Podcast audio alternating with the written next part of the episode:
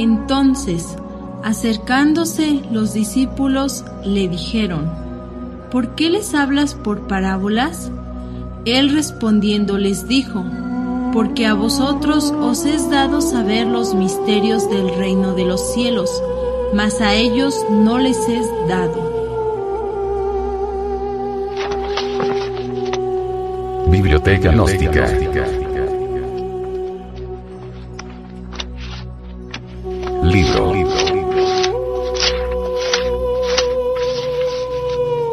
Pisti Sofía. Develada por el venerable maestro, Samael Aunweor.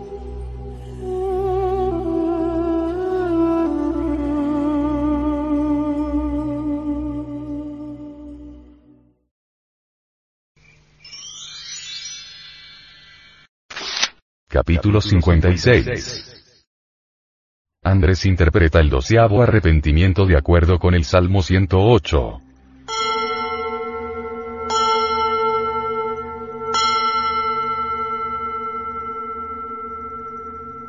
Y Andrés se levantó y dijo, mi Señor y Salvador, tu poder, luz ha profetizado anteriormente, a través de David, con relación a este arrepentimiento expresado por Pistis Sopía, diciendo en el Salmo 108. 1.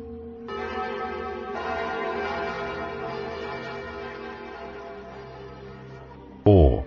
Dios, no guardes silencio ante mi canto de alabanzas. 2.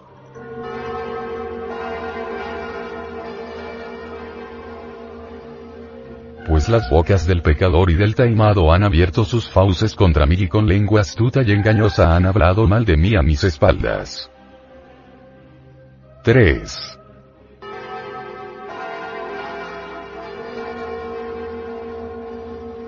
Y me han abrumado con palabras de odio y han luchado contra mí sin causa. 4.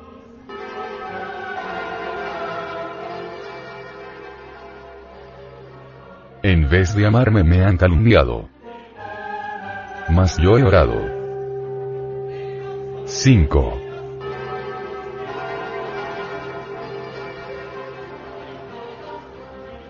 Han dado maldad por bondad y odio por amor. 6.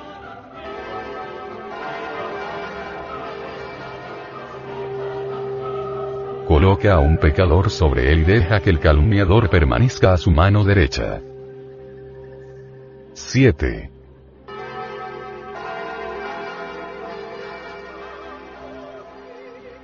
Que cuando se le sentencie se le condene y que su oración se convierta en pecado. 8.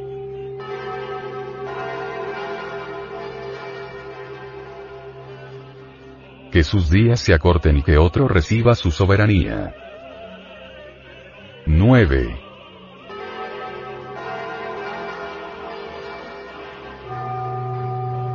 Que sus hijos queden huérfanos y su esposa viuda. 10.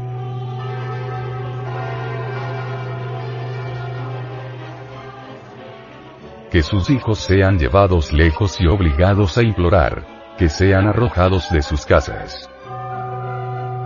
11.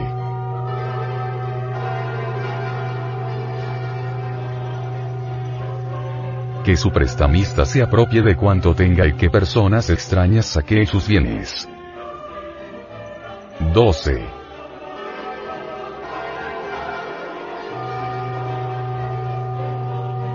Que no haya hombre que lo respalde y que nadie se apropie de sus huérfanos. 13.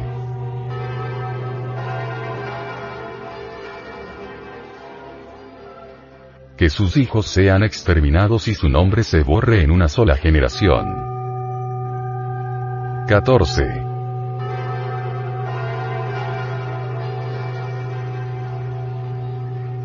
Que el pecado del padre de esos hijos quede frente al Señor y el pecado de su madre no se borre. 15.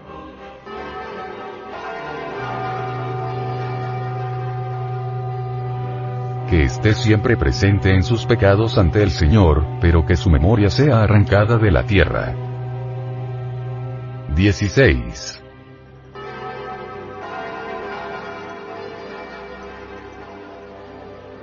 Pues él no pensó en apiadarse y ha perseguido al hombre pobre y desdichado, y a la criatura afligida para aniquilarla. 17.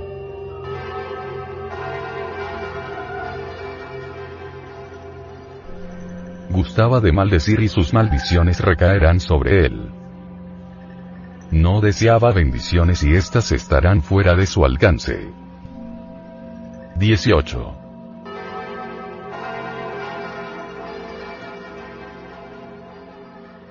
Se revistió a sí mismo con maldición, como un ropaje y entró en su interior como el agua y como aceite en sus huesos. 19.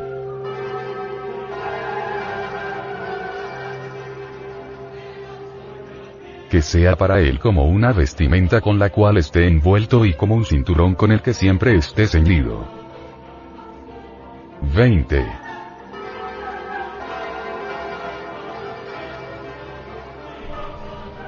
Esta es la obra de aquellos que me calumnian ante el Señor y hablan indebidamente contra mi alma.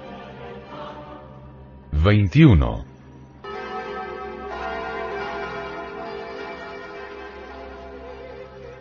Pero tú, oh Señor Dios, sé misericordioso conmigo. Por tu nombre, sálvame. 22.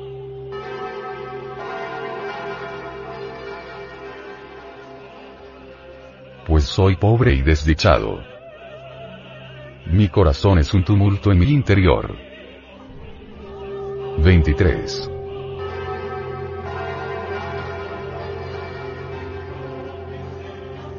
Se me elimina como sombra que se diluye, y se me sacude como se sacude a las langostas. 24.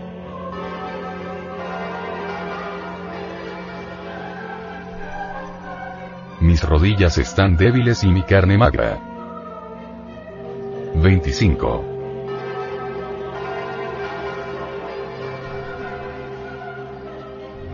Soy objeto de sus burlas.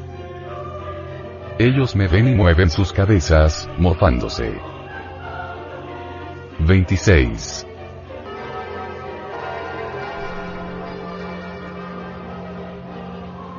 Ayúdame, oh Señor Dios, y sálvame por tu gracia. 27.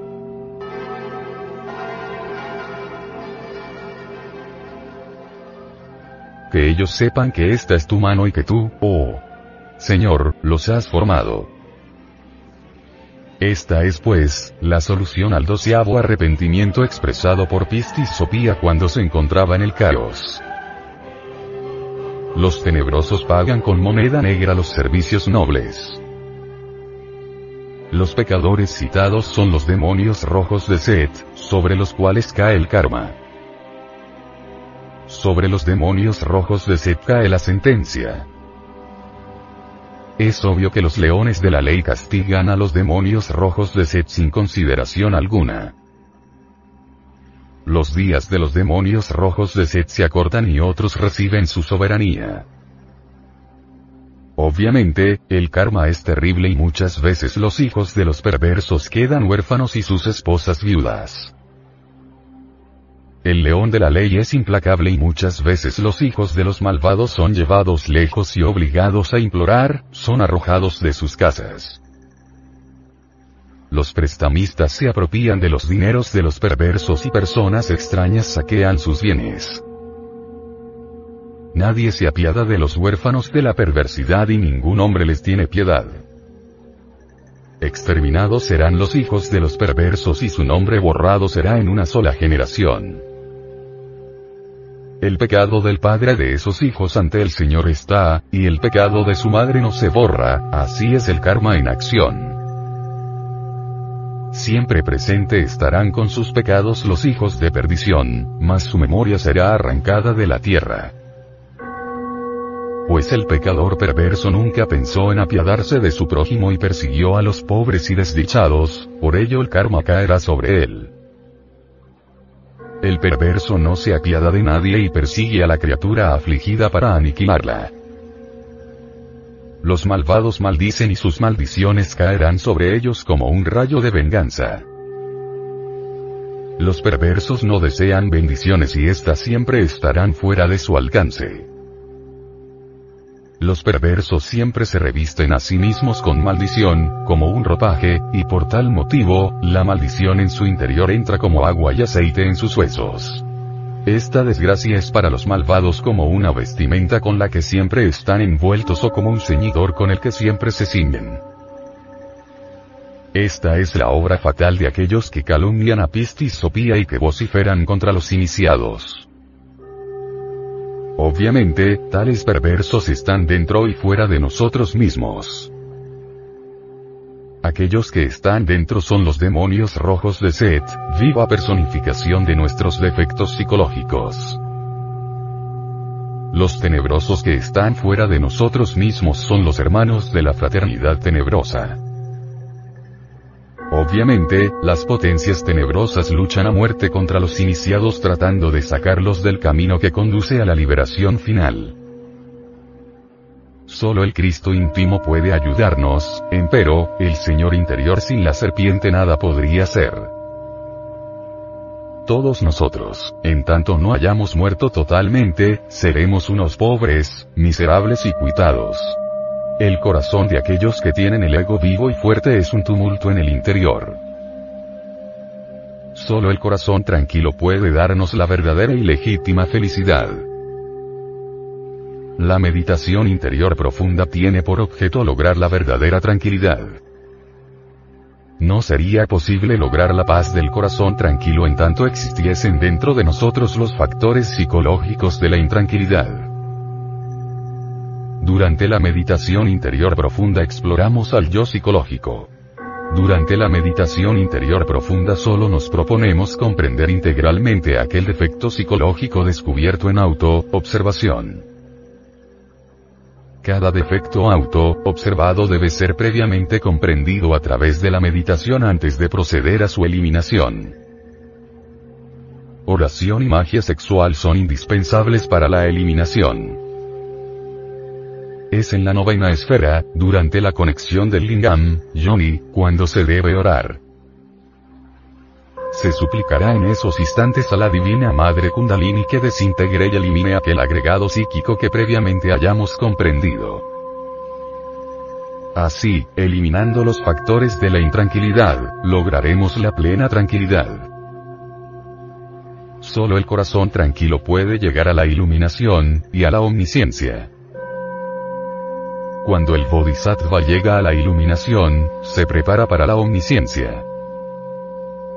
No es posible llegar a la omnisciencia si antes no se ha aprendido a vivir entre lo absoluto y lo relativo, entre lo mutable y lo inmutable. Aquellos que han pasado más allá del vacío iluminador y de la relatividad de la vida experimentan eso que se llama talidad. La talidad, es la gran realidad de la vida libre en su movimiento. Solo quienes pueden experimentar a voluntad la talidad reciben el don de la omnisciencia.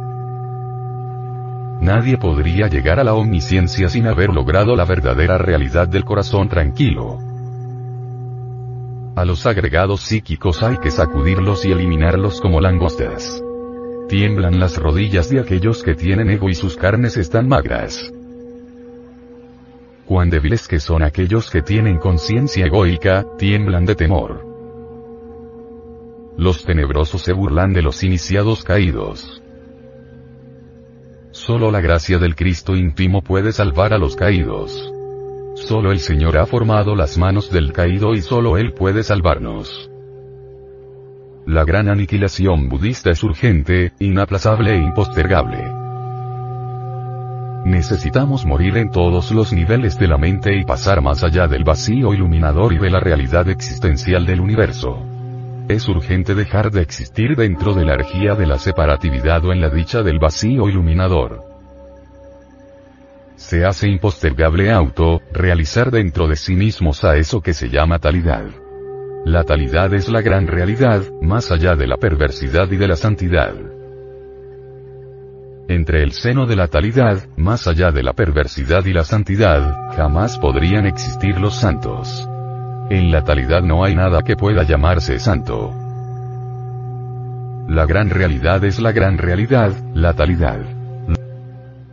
Los santos y los perversos giran dentro de la gran rueda del samsara y por ello están muy lejos de la talidad. Empero, debemos tener mucho cuidado con el agregado psíquico de los auto-méritos. El agregado psíquico de los auto-méritos nos hace nacer en los cielos o en la tierra nuevamente. El agregado psíquico de los auto-méritos nos aleja de la talidad. Nosotros jamás tenemos méritos reales porque quien realiza toda obra verdadera es el Padre. El primer principio de la doctrina gnóstica es la talidad o gran realidad. El Cristo íntimo debe destruir en nosotros al agregado psíquico del auto, mérito para llevarnos a la talidad. El Señor levanta a los caídos. Trabajad con la mujer, serpiente y el Señor os salvará.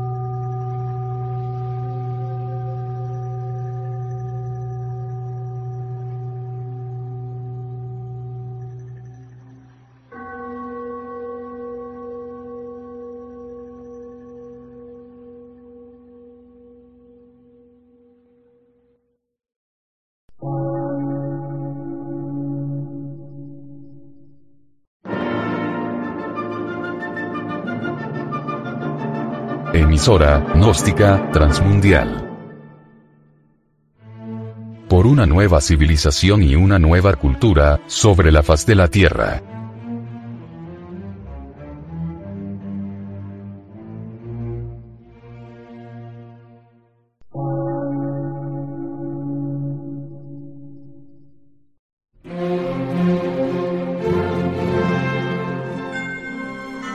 Medio de radiodifusión. Científico, artístico, místico y filosófico. De la Asociación Colombiana de Centros de Estudios Gnósticos, Antropológicos, Psicológicos y Culturales. A. C.